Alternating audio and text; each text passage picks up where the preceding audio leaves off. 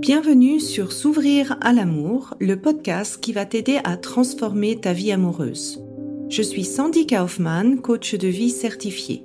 Sur ce podcast, je t'aide à comprendre et à changer tes mécanismes en amour afin de rencontrer la personne qui te correspond et construire une relation de couple épanouie. Tu y trouveras des réflexions, des exercices concrets tirés de mon activité de coach et de l'approche psycho-corporelle que je pratique, ainsi que des conversations inspirantes avec des experts ou des personnes comme toi et moi qui t'expliqueront leur chemin personnel pour s'ouvrir à l'amour.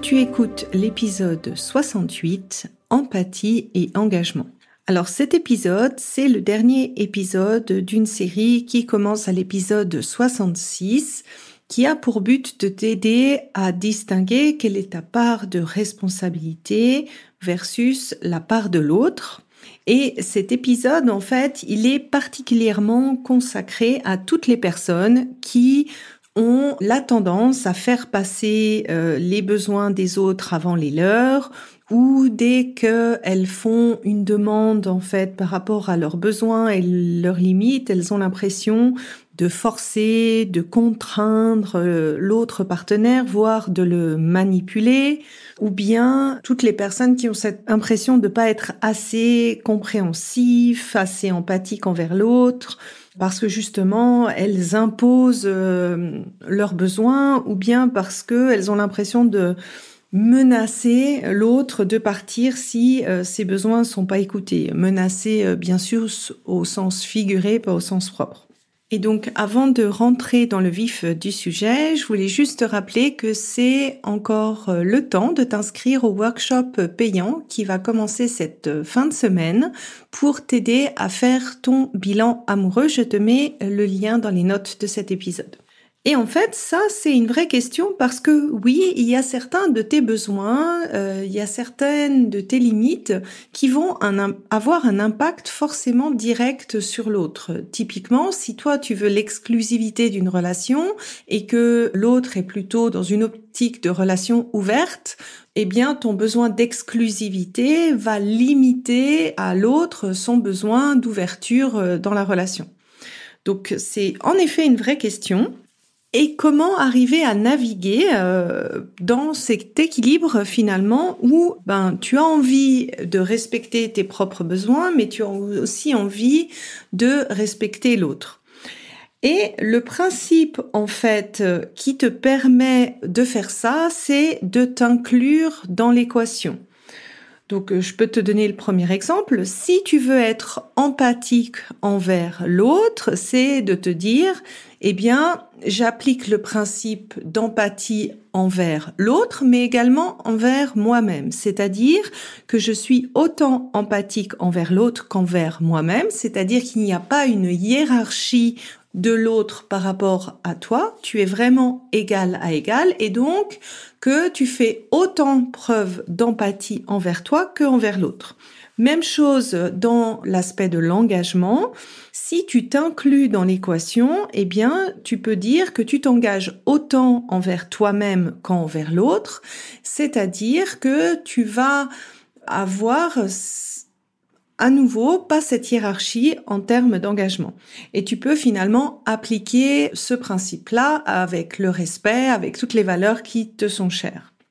Et on dit bien, euh, charité bien ordonnée commence par soi-même, bah c'est bien ce, ce principe-là. Alors j'avais envie de décliner dans différentes situations, dans différents cas concrets de la vie amoureuse, comment tu peux appliquer ce principe finalement d'égalité de traitement. Alors, prenons l'exemple de euh, tu es en couple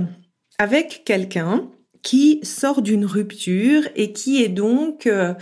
pas encore totalement prêt pour une relation, tu, tu sens que la personne est encore dans son deuil et que elle a du mal encore euh, à tourner la page.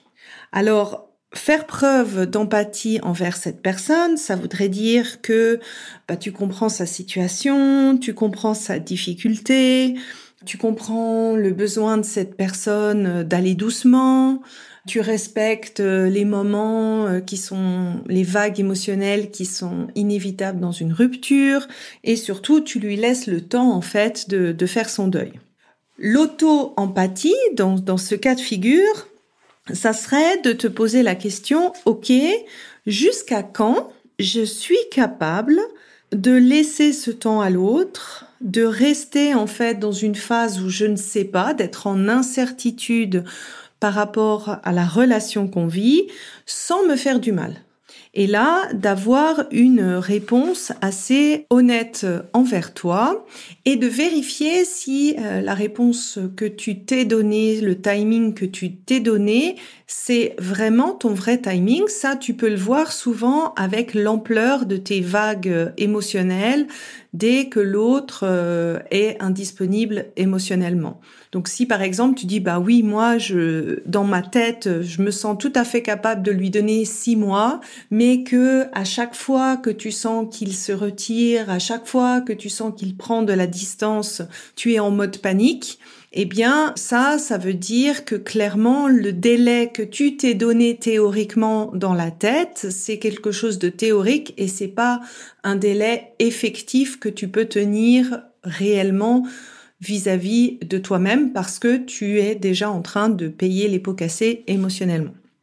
Un deuxième cas de figure, alors c'est euh, pas dans un cas d'engagement, mais par exemple, ton partenaire traverse une période difficile. Il peut avoir, euh, je sais pas, perdu son travail, il peut avoir perdu euh, quelqu'un de sa famille, donc être dans, dans un deuil euh, du décès de quelqu'un.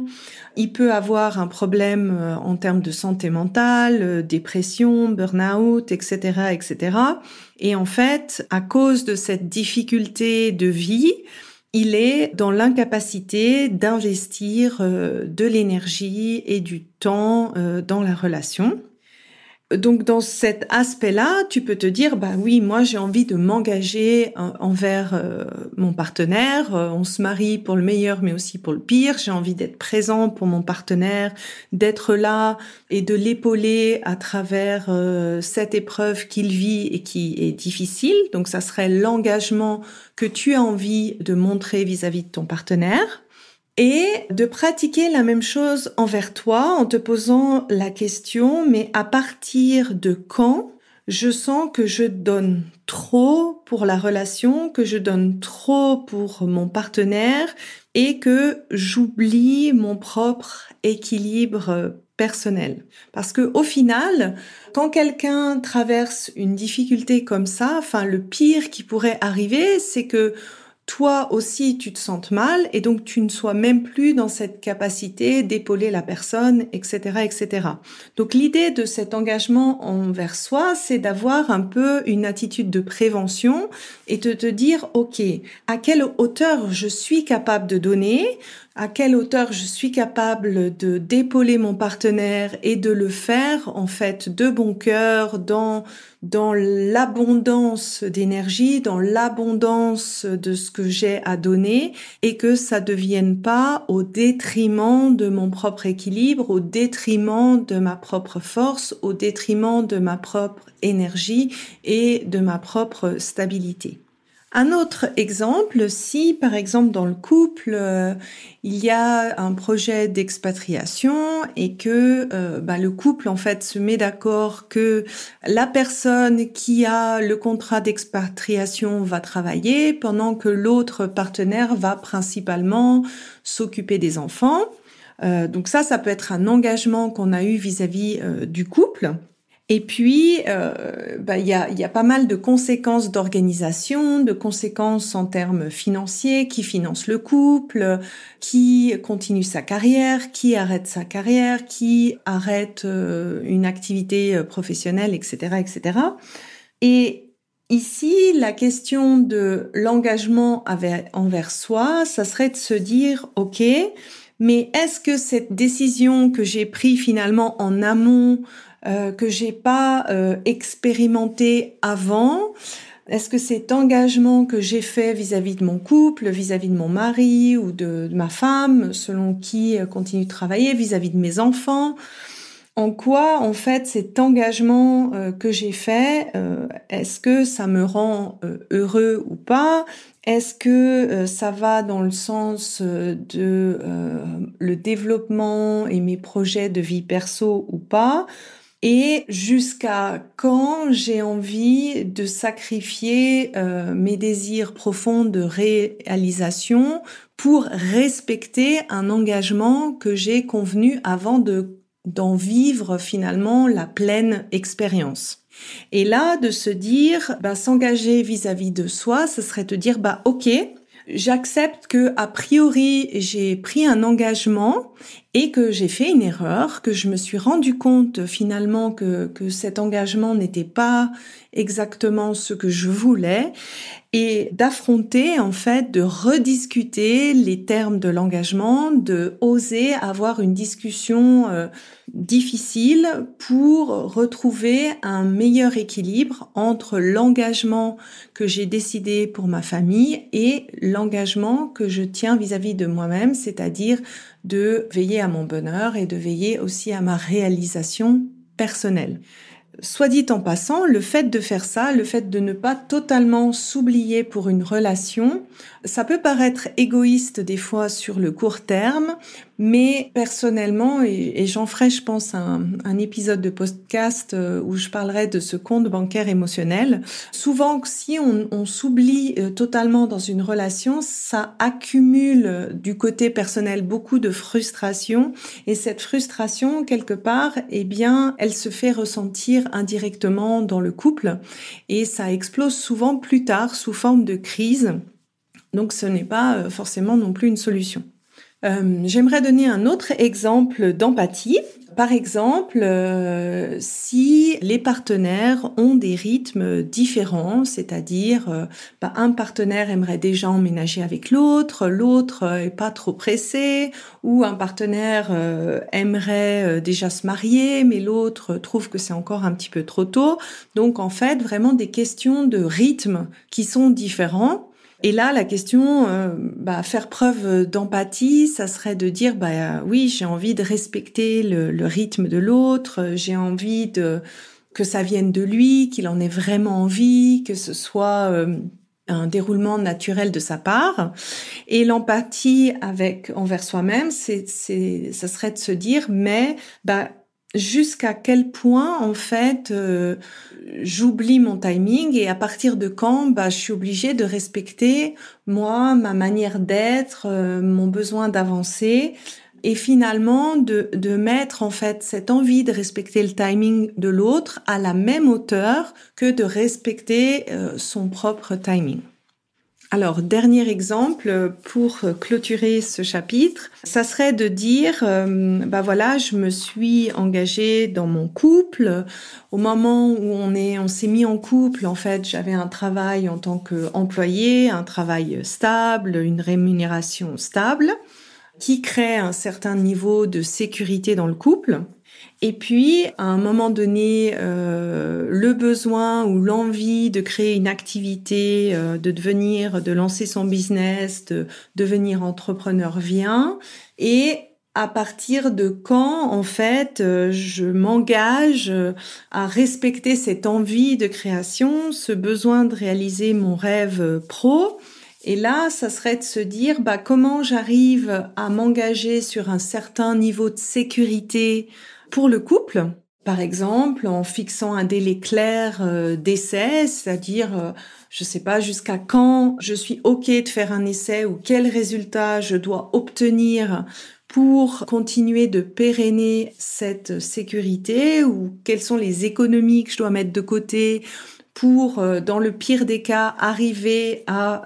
participer à ma part du budget dans le couple,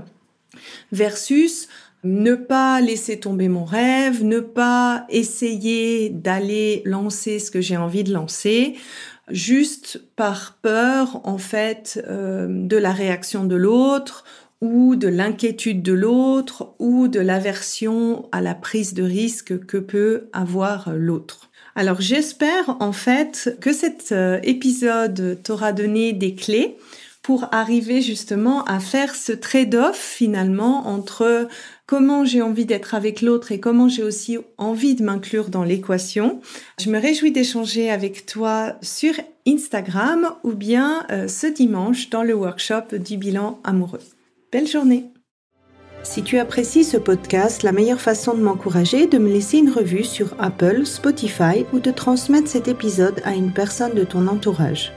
Et si tu es prête à t'ouvrir à l'amour et à transformer ta vie amoureuse, je t'invite à rejoindre mon programme de coaching S'ouvrir à l'amour ou de consulter mes programmes d'auto-coaching en ligne. Tous les détails se trouvent sur mon site sandykaufman.ch. Et n'oublie pas, il n'y a que tes peurs qui te séparent de l'amour.